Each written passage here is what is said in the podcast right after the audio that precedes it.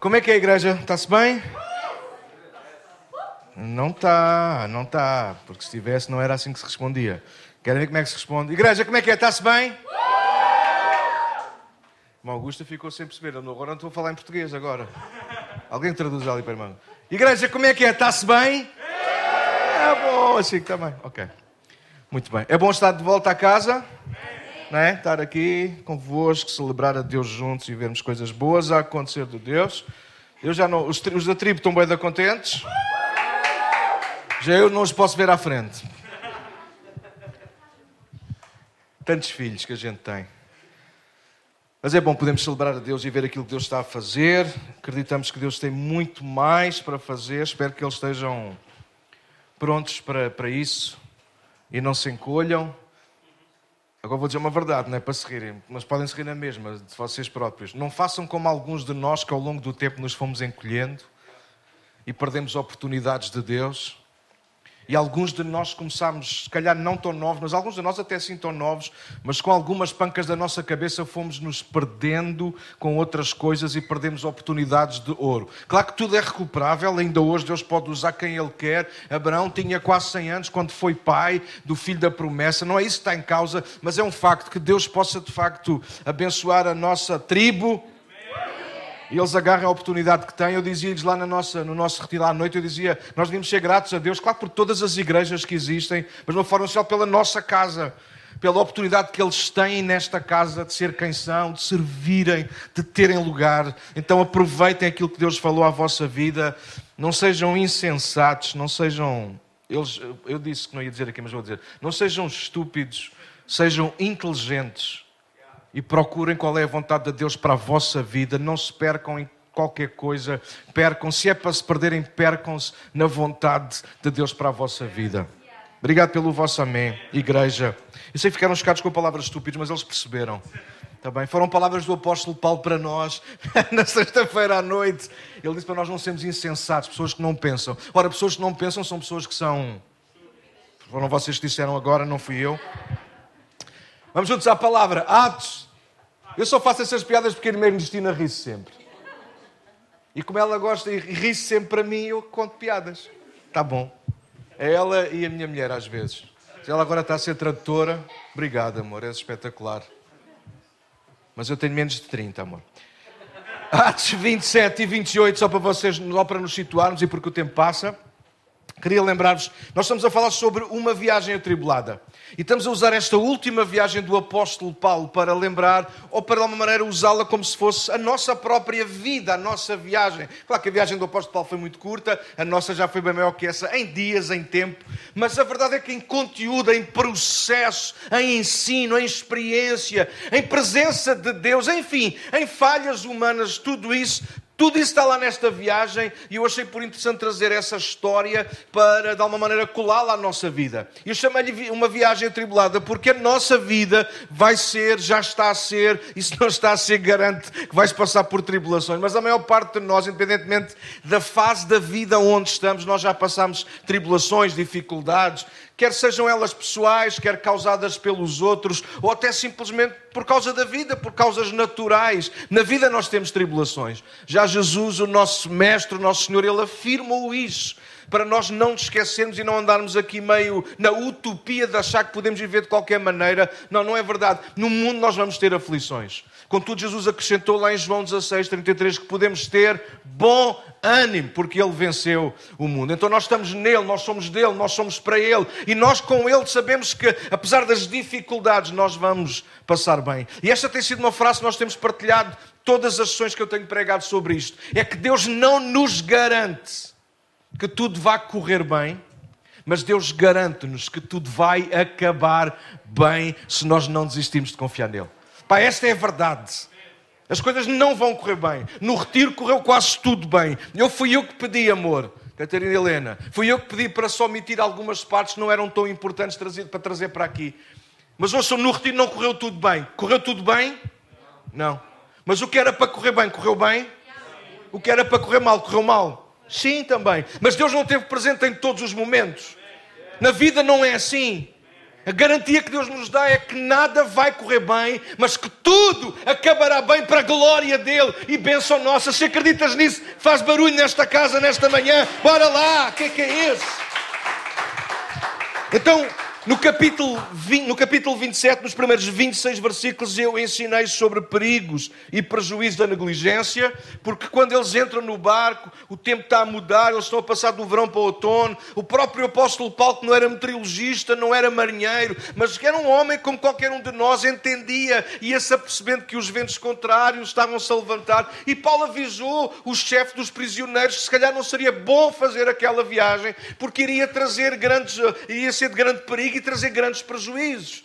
Só que diz que eles não, não quiseram ouvir, eles queriam fazer a viagem num instante, o, o chefe da embarcação, o dono do barco, eh, toda aquela gente queriam chegar a Roma o mais rápido possível, só que isso foi mal, porque de facto todos os sinais estavam a dizer que tudo podia correr mal. Então a isto chamamos negligência. Quando percebemos que há sinais à nossa volta que indicam que as coisas podem correr mais mal do que bem, nós precisamos prestar atenção a esses sinais. Não podemos ser negligentes. Não podemos fechar os olhos, os ouvidos e fazer as coisas à nossa maneira, levar tudo para a frente, porque depois não apenas nós sofremos como aqueles que vão no barco connosco então, cuidado, não sejas negligente na viagem atribulada. Nos versos seguintes, 27 a 44, do capítulo 27 de Atos, eu falei-vos sobre a proteção e a provisão da graça.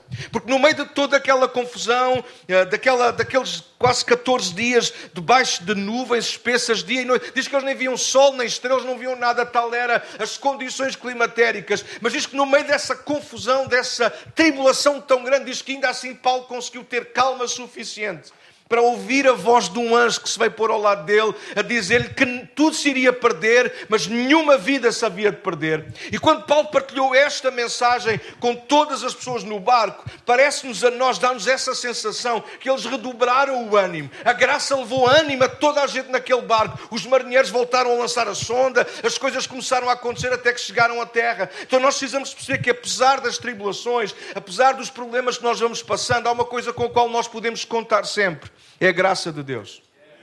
Ela corrige-nos, ela ensina-nos, ela guarda-nos, ela protege-nos. Ela até disse eu aqui à altura que ela acerta-nos o passo. Às vezes queremos fazer as coisas à nossa maneira, queremos é salvar-nos, mas nós precisamos de ouvir aquilo que Deus tem para fazer em nós, porque a salvação de Deus às vezes parece a última da hora, parece descabida, parece que não faz sentido, mas é a única forma de realmente sermos salvos. Vocês sabem porque é que Deus nos quer salvar? E esta agora é daqueles de revelação. Deus quer salvar-nos para trazer salvação. E é aqui que eu me perco, Aurélio, estás a ver? Por isso é que tu és melhor pregador que eu. Tu não te perdes, eu perco-me.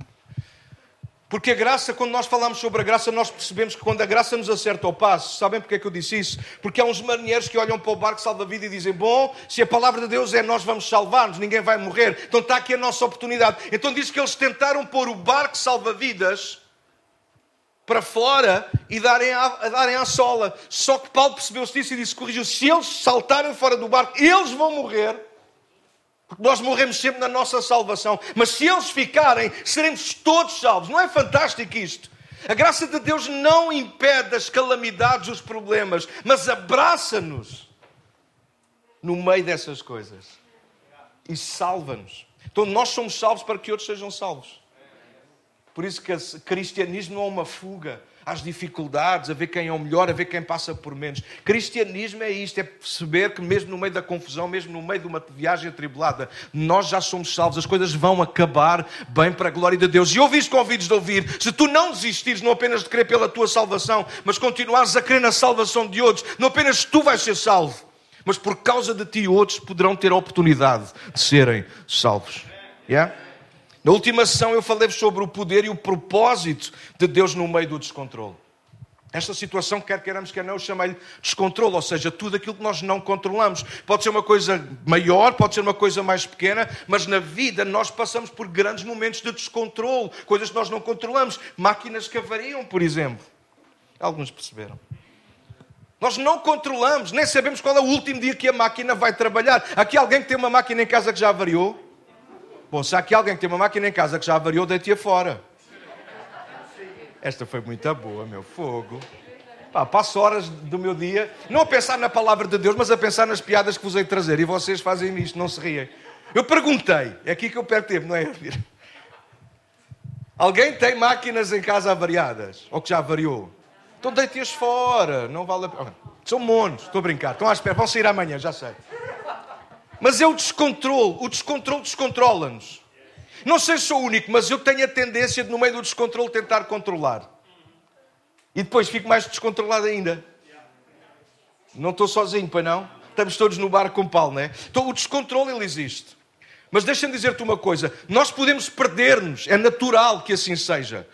E não tem mal nenhum. A semana passada, e aliás, duas semanas atrás, durante dois domingos, a nossa, nossa bispa, Catarina, a mulher mais bonita do mundo, melhor pregadora do mundo.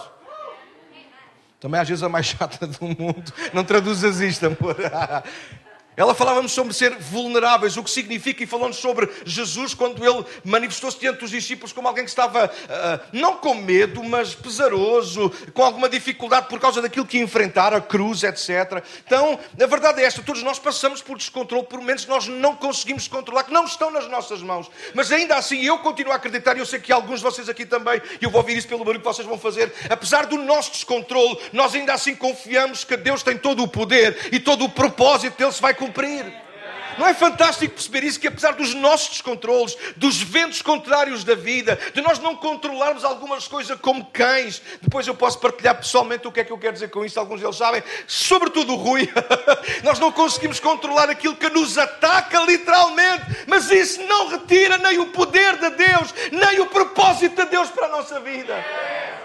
Não importa como, quanto e em que, em que ah, nível o diabo nos ataca, há uma coisa que eu sei, independentemente dos ventos contrários, das tempestades, dos furacões, porque é isso que o texto diz. O vento era de força de furacão e até tinha um nome. Uau, vejam isto! O diabo também tem nome, ele é opositor, ele é ganancioso, ele é mentiroso, ele é tudo contra nós. Mas isso não nos pode derrubar, não nos pode afastar do propósito e do poder de Deus na nossa vida. Nós percebemos isso, apesar do descontrole que o vento levou ao barco. O barco estava aí direitinho para uma pequena ilha que se chamava Malta. Oi, Malta. Estão a ouvir? A Malta está a chamar a Malta. Malta. Paulo e os marinheiros, ninguém pensava em aportar em Malta, eles queriam chegar a Roma. Mas Deus queria que o Evangelho, que a graça, o poder de Deus chegassem a. Esse era o propósito de Deus. Até os ventos estão sujeitos à sua voz. Não tinha pregado sobre isto. Mais uma, vai mais uma. Esta, esta é de borda, que esta nem está nos apontamentos. A gente está habituados a e gostamos de um Cristo que fala aos ventos e os acalma. Mas nós temos que aprender a confiar num Cristo que fala aos ventos e eles sopram ainda mais fortemente. Foi o vento forte que levou o barco àquela ilha. Ele tem tanto poder para acalmar tempestades, como tem poder para criar tempestades. Não para nos destruírem, mas para nos levarem ao lugar onde Ele vai cumprir o propósito dele na nossa vida. Hoje, para terminar esta série de mensagens, eu quero levar-vos a Atos 28. Aliás, esta última mensagem já foi baseada nos primeiros 10 versículos, onde Paulo foi mordido pela cobra. E eu, no domingo passado, falei sobre a cobra que mordeu o Paulo mas esqueci de pregar sobre os cães que mordem o Rui. Já-te agora ri-se, não é? Eu quando cheguei lá estava com vontade de bater em alguém. pois era. Ok, tá, já passou e foi tão bom. Não a, a mordidela do cão, foi tão bom o tempo. Hoje, com base nos versos 11 até ao final do capítulo 28, queria partilhar sobre preparação e participação em cada oportunidade. A palavra-chave hoje é oportunidade. Diz comigo, oportunidade. Enquanto a minha mulher traz palavras difíceis como vulnerabilidade, eu trago as palavras simples como oportunidade. Qualquer pessoa consegue dizer oportunidade. Mimi diz oportunidade. Oportunidade. Foi ela que disse. Eu não sou ventríloco. Oportunidade qualquer pessoa consegue dizer. Eu quero dizer-te nesta manhã uma coisa. Como igreja, e mesmo que não sejas igreja ainda, aprende uma coisa na vida. Eu aprendi isso. E mal está aqui, se calhar, com outra experiência, não lhes vou chamar mais velhos, vão, vão concordar comigo. A vida traz-nos oportunidades. E a nossa vida pessoal ela é construída com base naquilo que nós fazemos com essas oportunidades. Certo? E é disso que eu quero falar-vos hoje. Em que o nosso movimento na vida, e claro, de uma forma muito particular, que com Deus tem muito que ver com as oportunidades que nós abraçamos da parte de Deus. Porquê? Porque elas, das duas, uma ou mesmo as duas em simultâneo, ou nos vão preparar, ou nos vão levar a participar em alguma coisa. Ouviste, convides a ouvir, toma nota, arrisca, faz o que tu quiseres, escreve, escreve no braço com tinta que nunca mais. Estou a brincar. Filem-se uns escrevam no braço de alguém. Ouçam, Deus sempre nos está a preparar para alguma coisa e Deus sempre está a tentar envolver-nos em alguma coisa.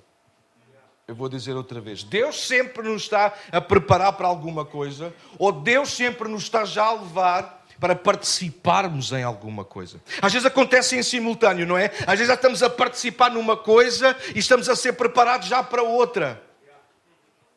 Acabamos de ouvir falar acerca de escola, de uma academia que nós queremos fundar aqui para começar. Porque queremos nos preparar para participar melhor.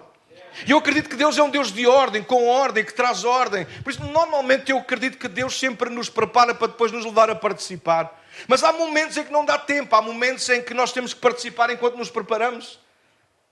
Certo? Eu não. E quando nós lemos esta história, eu vou ter que abreviar por causa do tempo, mas a leitura só vocês lerem a partir do verso 11. Eu vou ler rapidamente, não vou ler tipo relatador de futebol, pode ser? Não é com falta de reverência pela palavra, é com respeito pelo vosso tempo, ok? Mas é importante ler estes versículos, depois outros eu vou apenas uh, lembrá-los. Mas estamos baseados em Atos 28, versos 11 até ao final. Vou ler aqui alguns versículos. Três meses depois do naufrágio, verso 11, embarcámos em outro navio. Então eles saem, eles estão em Malta, e ainda em Malta eles vão entrar noutro navio. Estão comigo? Ok. Que havia passado o inverno nessa ilha. Era um navio alexandrino que tinha na parte da frente a figura dos deuses gêmeos. Olha, eu podia ter trazido a figura, mas também não me apeteceu procurar, deve ser uma coisa feia. Um barco que tem à frente deuses gêmeos. Ora, quem são os cristãos que entram em barcos que têm deuses estranhos? Paulo. Paulo entrou. Ah, não tinha remédio. Não, aquilo era apenas um meio de transporte. Isto foi assim uma, uma brincadeira, não é? Porque eu já crentes, ah, ele tem lá os símbolos do diabo. Olha, para já do diabo não é nada. A Bíblia diz no Salmo 24 que do Senhor é a terra e tudo o que ele quer. Tudo é dele. O diabo, quando muito, pede emprestadade, não é? Mas é tudo. Alguns anos atrás era a música é do diabo, a bateria é do diabo, isto é do diabo, era tudo do diabo. No clima ele nunca pagou nada e era dele. Que eu saiba, a bateria é nossa, fomos nós que a pagamos. Quando o diabo quiser uma bateria para ele, ele que a compre. É isto pôr as câmaras na igreja, isto penteado. Não, o meu penteado maravilhoso. Do diabo o que é meu, fui o senhor que o faço todas as manhãs. Levanto-me às 5 e meia da manhã só por causa disto, irmã Cristina. Eu é que sei. Eu, eu, eu, quando li este texto, eu quis brincar com este navio. O navio que tinha à frente. Para saber quem é, é que o navio tem à frente. O que importa é, é quem lá está dentro. Lá dentro estava um homem chamado Paulo, cheio do poder e da unção de Deus. Ok, bom, isto foi só uma, assim, bem uma brincadeira para nós. Verso 12: Aportámos em Siracusa. Estão comigo ou não? Onde ficámos três dias. Parentes, não é Paulo que está a controlar a viagem. Paulo é um prisioneiro. Paulo não está a fazer uma viagem nem de recreio, passeio, nem missionária.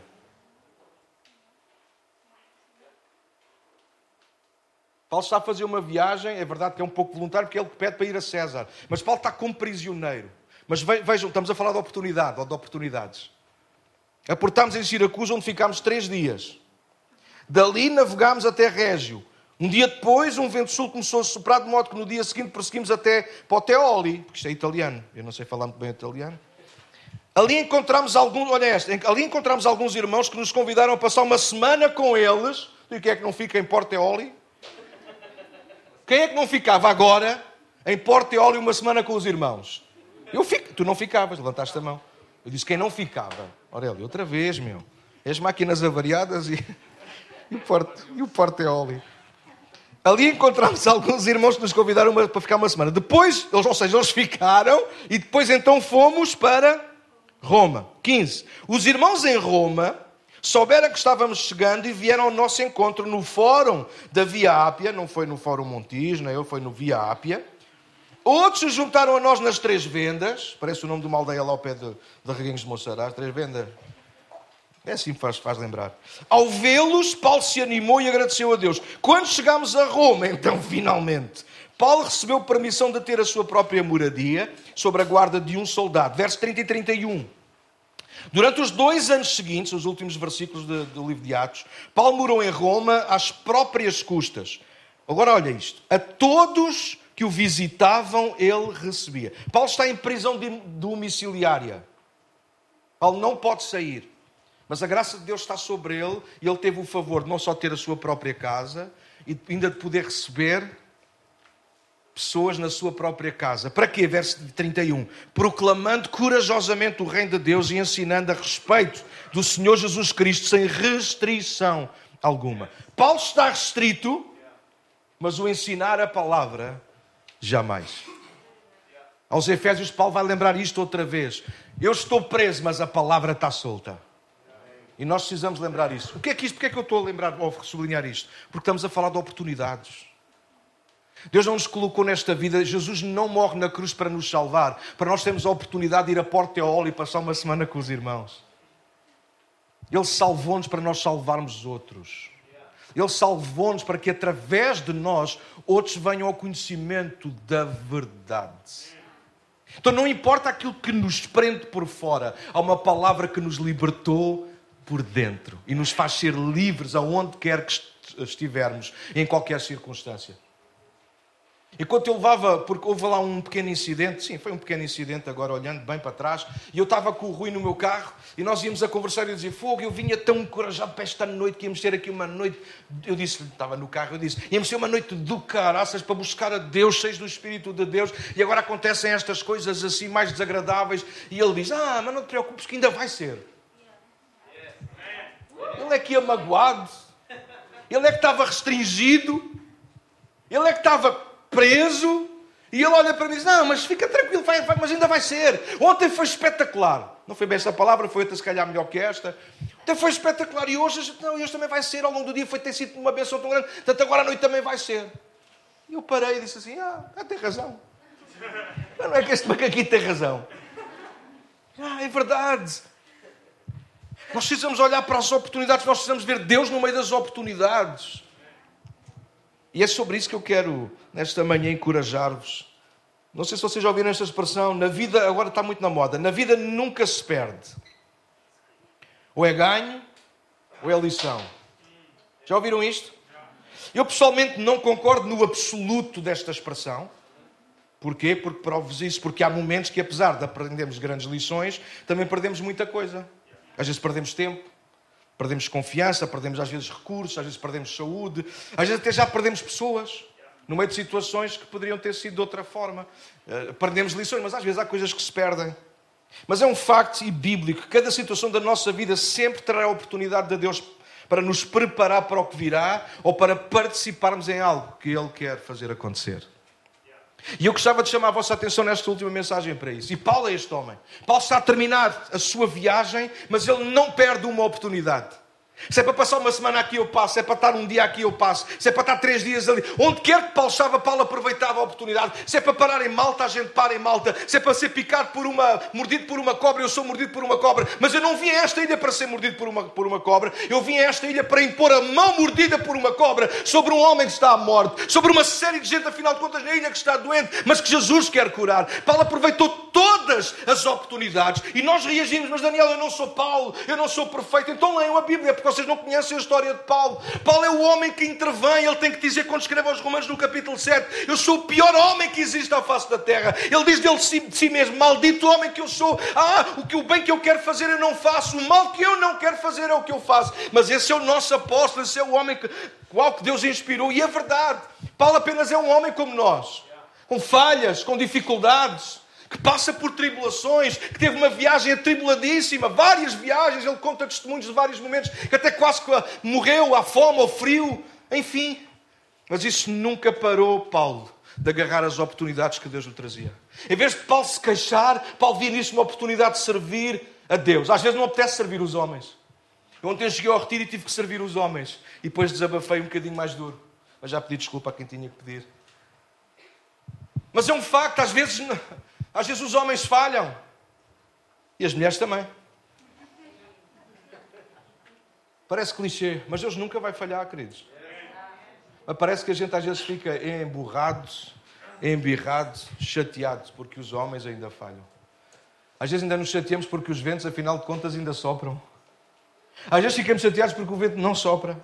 Ai, que que está aqui, que não mexe, não mexe um bocadinho de vento. Ah, uh, uh, que, que, horror. De repente está uma ventania desgraçada. Ah, olha-me este vento. Tive-me a pentear para quê? A gente está-se a rir de nós próprios. A gente nunca está bem com nada. E depois refletimos isso na nossa vida cristã. Deus quer preparar-nos e levar-nos a participar, e para isso Ele traz-nos oportunidades. Então, deixa-me rapidamente dar-te quatro pontos. Quatro pontos, mas não, é, não vou dizer ninguém. Hein? Primeiro, as oportunidades surgem durante a viagem. Ou seja, só tem oportunidades quem põe os pés ao caminho. Está fresco. O retiro foi uma benção brutal, já percebemos isso. Vocês são chatos. Puxa. E, e, aqui não estou a criticar nem a reduzir quem não foi, talvez porque não pôde. Mas só usufruiu dessa bênção quem esteve, quem agarrou a oportunidade. Ora, não ir é abrir mão da oportunidade que poderia estar ali. Nós hoje estamos aqui, se calhar alguns poderiam estar aqui e não estão, porque escolheram não estar ou não puderam estar. Mas é um facto, eu acredito que estamos aqui juntos, louvar a Deus juntos, orarmos juntos, ouvirmos a palavra juntos, é uma oportunidade que Deus nos dá. E não estar é perder oportunidade. Amanhã nós temos que ir trabalhar. Ah, não sejam gratos, não. Depois, quando perderem o emprego, venham se queixar. Ó oh, paz. Pastor, a gente não tem nada. Então, de outra vez deviam ter seguido. Gratos. Amanhã vamos trabalhar. Ou ter a nossa vida naquilo que já está, onde estamos, não importa qual é o lugar da vida onde tu estás agora. Alguns estão a começar a escola ou irão começar quase a escola. Bora ser gratos. Porquê? Porque aí esse vai ser lugar, vai ser tempo de oportunidade de Deus na, vossa, na nossa vida. Eu sei que a gente não... Então as oportunidades elas surgem durante a viagem. Só quem não se faz ao caminho é que não é preparado e jamais participa em alguma coisa. As oportunidades para nós crescermos estão no caminho. Participar daquilo que é de Deus está também no caminho. A gente gosta de ficar sentado, não é o caso, não é esse. Mas ficam sentados na bancada, sabe aquele tipo de pessoas? Não é nenhum de nós que está aqui, eles que não estão cá. Eles estão lá em casa. É mentira, não é nada. Há gente que gosta de estar sempre na bancada a bandar uh, postas de pescada. Se fosse umas postas de bacalhau ou postas de pescada. Eles nunca participam, eles nunca se preparam e sempre estão prontos a atacar quem de alguma maneira está a tentar preparar-se ou a participar em algo. Eu não me importa quantas vezes eu vou falhar no meu ministério, e quando digo falhar, não estou a falar de pecado, de falhas morais, é? digo falhar no sentido de tentar melhorar, tentar fazer melhor, e naturalmente vai haver coisas que vão resultar super bem, como por exemplo educar as minhas filhas, que são extraordinárias. Mas vai haver muita coisa no meu ministério onde eu vou falhar, por exemplo, quando eu tenho que tocar piano, mas eles põem-me na escala, temos pena. Vai haver momentos em que as coisas não vão correr como eu gostaria. Mas eu só vou crescer, eu só vou aprender, eu só vou amadurecer participando, estando lá, envolvido. Então, grava isto. As oportunidades, elas surgem durante a viagem. Se há uma viagem, entenda aqui a viagem como alguma parte da tua vida. Se há alguma viagem que tu precisarias de começar a fazer e tens procrastinado, tens adiado, tens empurrado para trás, ganha coragem e avança. Tu só vais saber o resultado, a não ser que já percebas que há sinais que dizem que as coisas vão correr mal. Não sejas negligente. Mas se, se é apenas uma questão de medo, é uma questão de receio, uma questão de falta de confiança em ti próprio, ou tem no próprio Deus, por favor, ganha coragem e avança. Porque há oportunidades que tu só vais descobrir quando tu te puseres ao caminho. Às vezes há pessoas que dizem, ah, eu também gostava de pregar assim, eu também gostava de fazer assado. Mas já tentaste? Ah, não, tu nunca te puseste na estrada, nunca te fizeste a viagem com medo que seja atribulada. As oportunidades estão lá, elas surgem na medida em que nós vamos caminhando. Há pouco alguém gozou comigo porque eu hoje vi um café à pala. Houve um amigo que me pagou o café. Porque eu cheguei lá fora e disse: primeiro disse, mal, está aqui café. E depois disse, segunda questão, quem é que paga o café? E é uma irmã muito querida chegou ao pé de mim e que anda lá, está a pedir café a pedir. Então, chorar não custa. Não, não chora, não mama. E alguém pagou o café. As oportunidades, elas surgem no caminho. E alguém ia com uma nota na mão e disse: O teu café está pago. Eu disse: Muito obrigado. Então não é assim que se tem que dizer? É assim ou não é? Ainda não tenho almoço. Dois, as oportunidades. Ouçam, vai lá que eu tenho que acelerar a minha mãe diz: Amor, já, já devias ter acabado. E já. As oportunidades não são melhores nem piores. Há gente que acha que há, ah, pessoas que têm melhor, aquelas, aquelas pessoas, aquela família, por causa das condições, isto ou aquilo, bom, vou abreviar. Há gente que acha, talvez alguns de nós pensamos isso, há gente que já teve oportunidades melhores do que os outros. As oportunidades são oportunidades. Quem as torna melhores ou piores, eu aprendi na minha vida, e aceita se quiseres, somos nós. E isto é bíblico, porque Paulo podia-se ter queixado e ter dito: Eu sempre tive más oportunidades. Paulo começa o ministério dele a ter que fugir por um muro abaixo.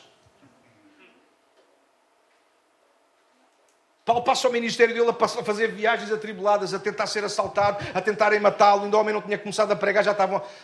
Paulo podia ter tornado todas as oportunidades que Deus lhe deu em más oportunidades, mas ele escolheu usar cada oportunidade e torná-la uma boa oportunidade. Um dia ele está a pregar, tipo, se calhar hoje, quem sabe, só o Senhor sabe. Um dia começou a pregar e provavelmente seria a última vez que ele estava naquele sítio. A gente nunca sabe quando é que é o último dia que estamos cá. Por isso hoje vou pregar como Paulo até à meia-noite. E diz que um menino, um miúdo, um tino que estava sentado numa das janelas, que aquilo estava tão cheio de gente, diz que o desgraçado adormeceu. Como alguns adormeceram na sexta-feira à noite, enquanto eu pregava. Ele adormeceu e caiu, e caiu redondo no chão. Diz que morreu. Mas Paulo disse: é, calma, calma, calma, calma, calma. Ele, ele, já, ele, já volta, ele já volta a si. E orou por ele e o menino voltou. Paulo aproveitou todas as oportunidades, mesmo aquelas que aparentemente, ou sem ser aparentemente, elas eram terríveis, elas eram más. Mas Paulo tornou-as em boas oportunidades. Ouve, isso tem que fazer parte também do nosso, da nossa escola de vida cristã. Às vezes nós podemos ficar a lamentar o que se perdeu, ou nós podemos seguir caminho e tentar outra vez, de outra forma. Às vezes erramos e não tem mal nenhum errar. Sabes qual é que é o problema de nós errarmos? É quando nós não assumimos o erro e não procuramos aprender com quem sabe. O problema não é eu errar. Eu posso errar, mas a seguir, olha, tinhas razão, podes-me ajudar agora? Então, torna as oportunidades que Deus traz à tua vida em boas oportunidades. Talvez tu vais ser colocado no trabalho ou na escola, ou vai ser colocado alguém perto de ti que tu, à primeira impressão, vais dizer: que tipo de gente é que vem para o pé de mim? És tu que vais decidir se isso vai ser uma boa oportunidade ou uma má oportunidade. Escusado será dizer, não é? Deus quer que nós tornemos cada oportunidade em boas oportunidades. E é tanto para dizer: escrevi tanto, meu pai, como é que é possível? Três, as oportunidades não se renovam. Ao contrário das misericórdias do Senhor que se renovam a cada manhã, eu pessoalmente não acredito que as oportunidades não, não, não se renovam. Por isso, talvez Paulo não perdia nenhuma. Às vezes há pessoas que dizem, ah, epá, e olha, perdi. Ah, estar. Depois há de vir outro dia. O dia vai vir outro, a oportunidade já não vai vir.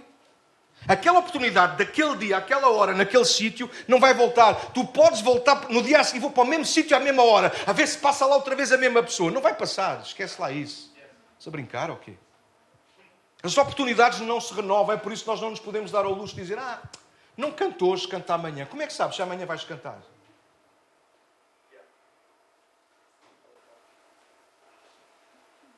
Eu calei porque eu ia dar aqui um exemplo, mas não pedi autorização, então eu não vou dá-lo. E estava engolir as minhas palavras. Não, não. Conheço gente que passou por dificuldades nos últimos tempos por causa do Covid. Posso? Eu posso, posso, não posso, Denise. Denise sempre amou cantar.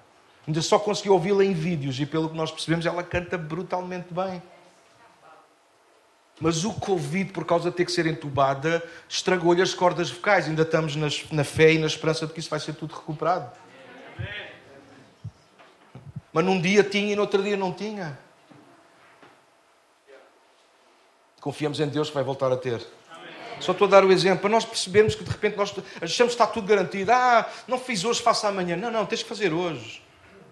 Já o nosso poeta popular, ele cantava isso, não deixes para amanhã o que tens para fazer hoje. A gente está sempre a adiar, a gente, se tens uma oportunidade hoje de abraçar, abraça hoje.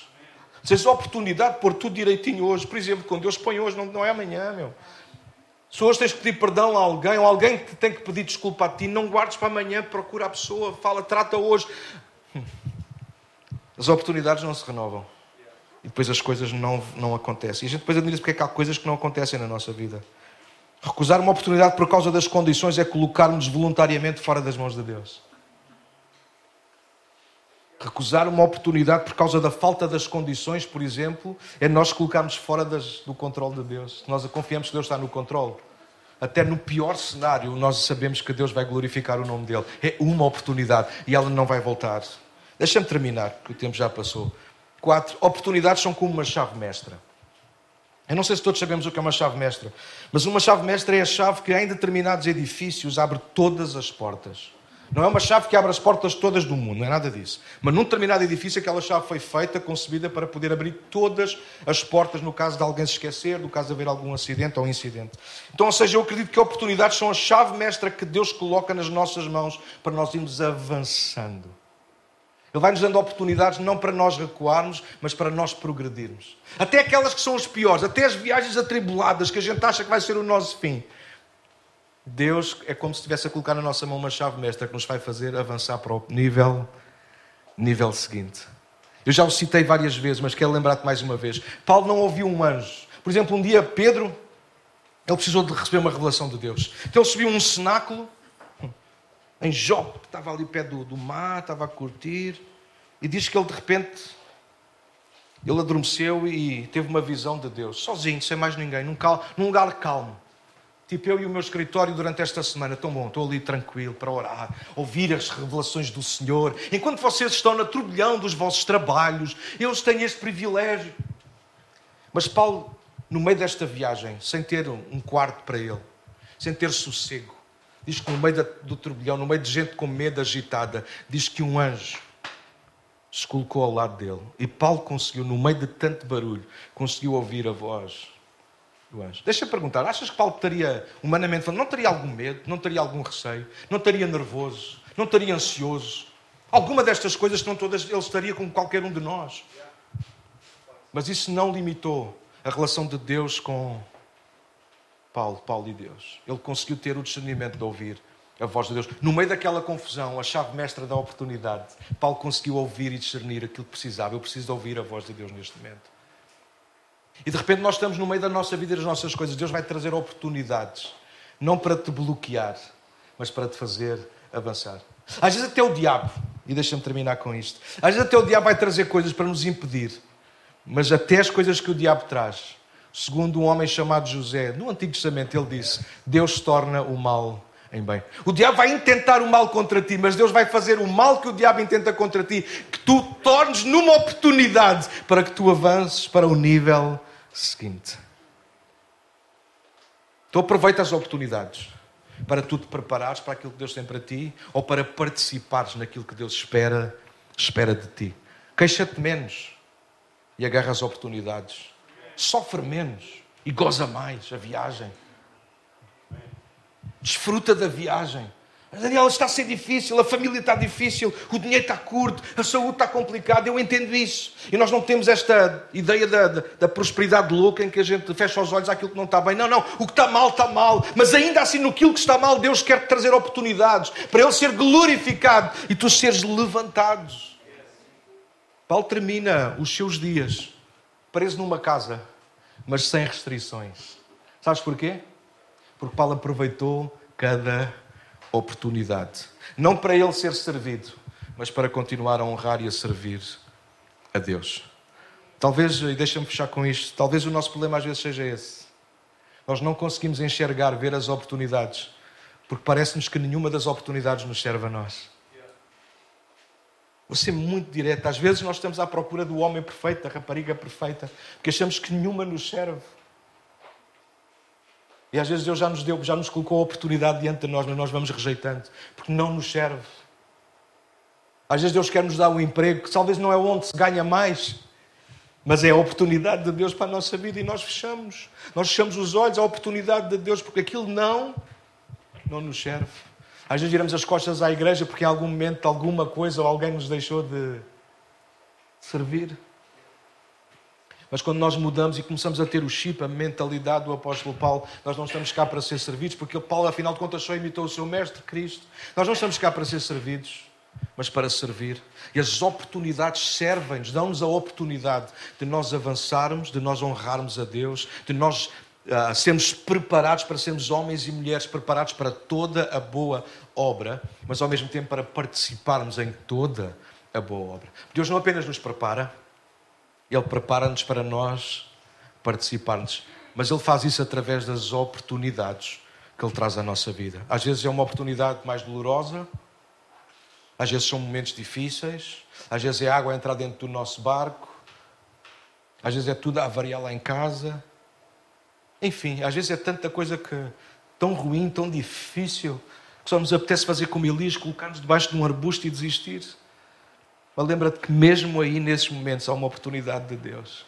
Mas não seja de Deus te abraçar, de Deus te consolar, como o anjo apareceu a Paulo.